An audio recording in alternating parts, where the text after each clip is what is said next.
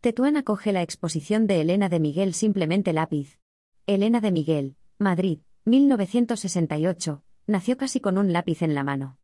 A los nueve meses dibujó una cara, y a los dos años copiaba los dibujos animados directamente de la televisión. Así ha llegado hasta hoy, dibujando siempre, coleccionando premios, amigos y clientes gracias a su vocación más temprana, el retrato. Algunas de sus obras cuelgan desde hoy miércoles 10 de abril en las paredes de la sala de exposiciones Pablo Serrano, Bravo Murillo 357, en Tetuán.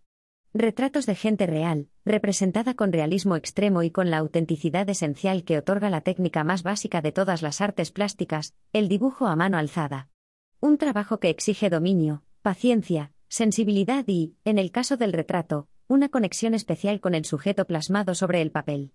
Por lo mismo, por el deseo de atenerse a lo más elemental, primigenio, Elena de Miguel ha querido titular su exposición simplemente Lápiz.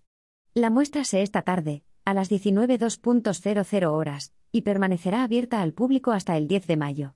Quienes se acerquen a contemplar los retratos de Elena de Miguel tendrán una idea clara de lo que significa, de verdad, el amor al arte, señala la concejala presidenta del distrito, Paloma García Romero.